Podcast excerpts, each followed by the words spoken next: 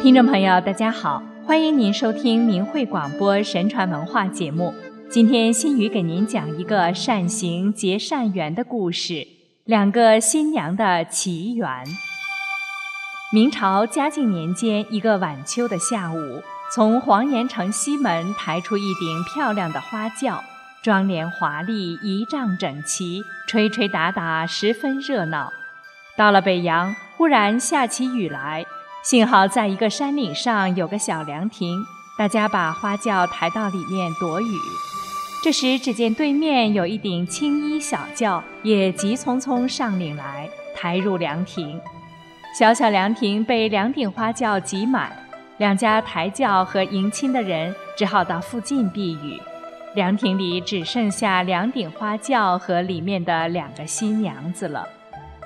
西边漂亮花轿里的新娘见东边轿内的新娘正掩面哭泣，看她戴着旧凤冠，穿着旧衣服，迎亲的人寥寥无几，古乐只有一只唢呐和一把胡琴，猜想她一定是个山村贫家之女，因嫁娶冷落，不胜伤感，想安慰她几句，便问道：“妹妹，今天是我们的好日子。”你为何啼哭不止？东边轿里的新娘止住哭泣，抬头见对方满头珠翠，一身锦绣，于是含泪答道：“姐姐哪里知道我的苦处？父亲为我出嫁负了一身债，听说夫家也很穷，我担心今后的日子怎么过呀？”西边轿内的新娘听了，大为同情。有心帮他分忧，无奈身在半途，无能为力，只好陪着落泪。当他取手帕擦眼泪时，无意间碰到了两只嫁银袋，他心里一亮，提起一只，向对面的新娘说：“妹妹，我上轿时，爹娘各送我一只嫁银袋，里面装有压寿银，分给你一只吧。”说着，将一只嫁银袋抛过去。刚好落在对面新娘的怀里，对面的新娘愣住了。她爹娘送两只嫁银袋，是成双得对的意思，怎好分开？萍水相逢，又怎能受人家的礼物？她正想感谢并抛回嫁银袋，可这时雨停了，两家迎亲的人奔入凉亭，抬起花轿，分别朝东西方向急急下岭去了。从此。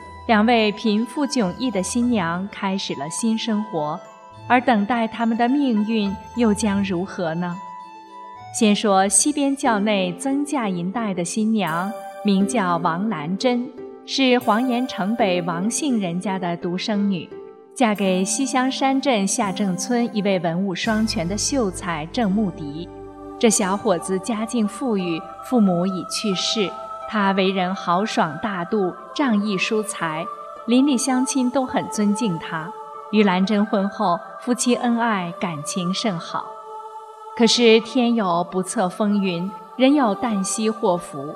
婚后两个月的一天，传来凶讯：两天前，台州沿海的一股倭寇窜到黄岩城里，大肆抢掠，兰珍娘家全家被杀，财产洗劫一空。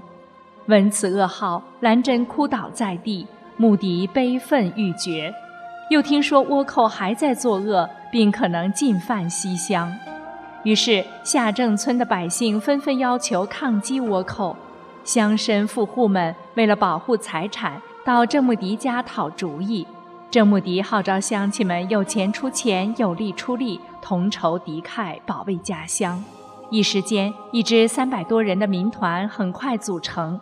郑穆迪被推为指挥官，王兰珍自告奋勇负责军需物资。大家商定，一切费用先由郑穆迪家代为筹措，打完仗后再按各家田亩数分摊负担。郑穆迪带领民团在村东五里处的牛头峡设伏。一天傍晚，倭寇大股人马到了这里，郑穆迪一声令下，四面包围，将倭寇逼进牛头塘。勇士们用石头掷打倭寇，经过艰苦奋战，四百多倭寇大多被埋葬在牛头峡了。牛头塘还改名为埋倭塘。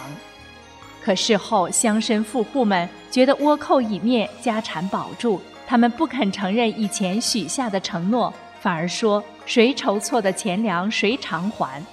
如此一来，郑家债台高筑，讨债的人络绎不绝，不到半年已是倾家荡产。穆迪只好到学馆教书，兰珍帮人绣花缝衣。乡绅富户们还不肯放过他们，又联名诬告郑穆迪抗倭谋利、吞吃木饷、纠集民团、图谋不轨。昏庸的官府竟下令捉拿郑穆迪，乡亲们得到消息赶来相告，穆迪只得连夜逃走。兰珍被迫带着孩子到他乡谋生。兰珍逃到南乡沙布一家酒坊当佣人，酒坊主人叫许迎生，妻子古金花。古金花正是当年凉亭里那顶东边花轿里哭泣的新娘。原来金花嫁到许家后。打开嫁银袋，里面装着五十两银子。因一时找不到赠银人，夫妻俩决定先用这笔钱还掉债务，余下的做生意。先贩卖杂粮，后开方造酒，生意渐渐兴旺起来。为感激当年送银的新娘子，他们在家设了一个感恩堂，里面供着那只嫁银袋。兰珍来到许家，手脚勤快，能写会算，很快成了许家的得力助手。就这样过去了三年。这一年年底，兰珍打算回下郑村打听丈夫的下落。金花特意备了一顶小轿送她。回村一问，仍不知郑穆迪的下落。第三天，兰珍只好坐原轿回沙布。临行前，乡亲们流泪送别，并将一些年货塞进他轿里。兰珍回到许家，取出年货，发现邻居王竹匠送的一小袋花生。他倒完花生，翻过小袋清理，不见袋上绣着一对鸳鸯。原来这正是他出嫁时爹娘送的嫁银袋。看着这只嫁银袋，想起当年出嫁时的情景和之后的种种经历。兰珍一时思绪纷乱，悲从中来，痛哭不止。金花见兰珍迟迟没出来吃饭，就去唤她。进门见她捧着一只红袋在哭，仔细一看，见是自家的假银袋，就责问道：“你咋把我家的假银袋拿来了？”兰珍觉得奇怪，这明明是我自己的，怎么是你的？金花转身跑进感恩堂，怪自己的袋子确实还在。他把袋子拿到赵壁间和兰珍的一比，两只袋子一模一样。金花问：“你这只袋子哪里来的？”兰珍说：“那年我出嫁时，爹娘送给我两只嫁银袋，现在只剩下一只了。另一只呢？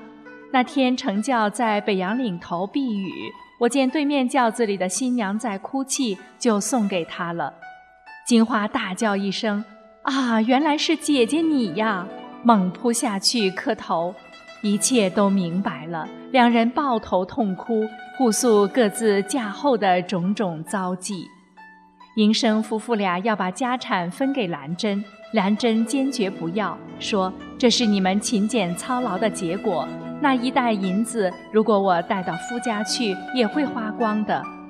银生夫妇愈加钦佩兰珍，坚持留她住下。并将小女儿许配给兰珍的儿子，两家结成姻亲。又过了一些日子，忽然一天中午，许家门口车马喧闹。原来郑穆迪出走后，投奔了戚继光的戚家军，因抗倭有功，已升任随军参赞，前来迎接妻儿。夫妻团聚，悲喜交集。银生夫妇送穆迪夫妻回家。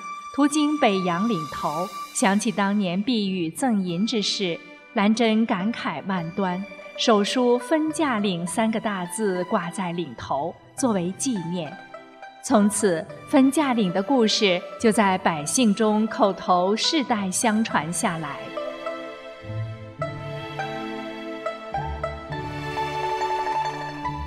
故事讲完了，您是否被两个新娘的这段奇缘？和他们的高尚人格所打动呢？我们的节目时间也要结束了，心语感谢您的收听，再会。